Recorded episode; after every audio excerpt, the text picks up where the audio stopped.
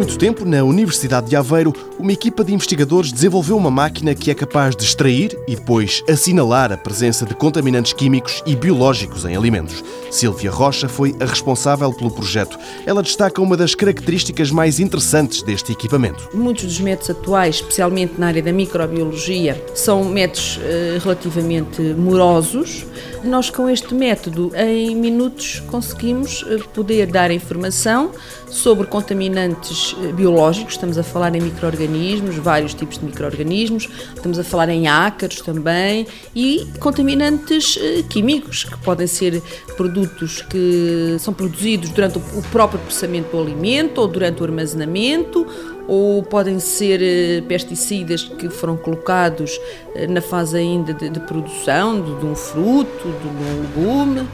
Pronto, é basicamente esta eh, a grande área de aplicação na área alimentar. Isto vai para além de outras áreas que não alimentar. Um extrator e detetor de contaminantes presentes não em todos os alimentos, mas quase. Tem que ser sólido, e podia ser cortado aos bocadinhos.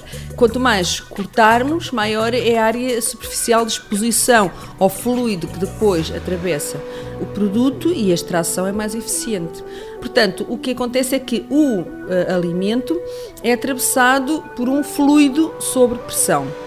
E, portanto, é o facto de realmente ser atravessado, por um lado, pelo fluido e, por outro lado, sob pressão, faz com que a extração seja rápida e eficiente. Se me perguntar, mas que fluido?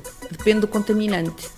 Ou seja, as características do fluido têm que ser definidas em função das características do contaminante que se quer extrair. Dito de outra forma, a máquina é rapidíssima a confirmar ou não as suspeitas de contaminação levada a cabo por um qualquer agente. Um equipamento, garante a professora, com muito potencial e que pode ser facilmente incorporado nas linhas de produção Fabris. Se lá chega ou não, isso depende do mercado.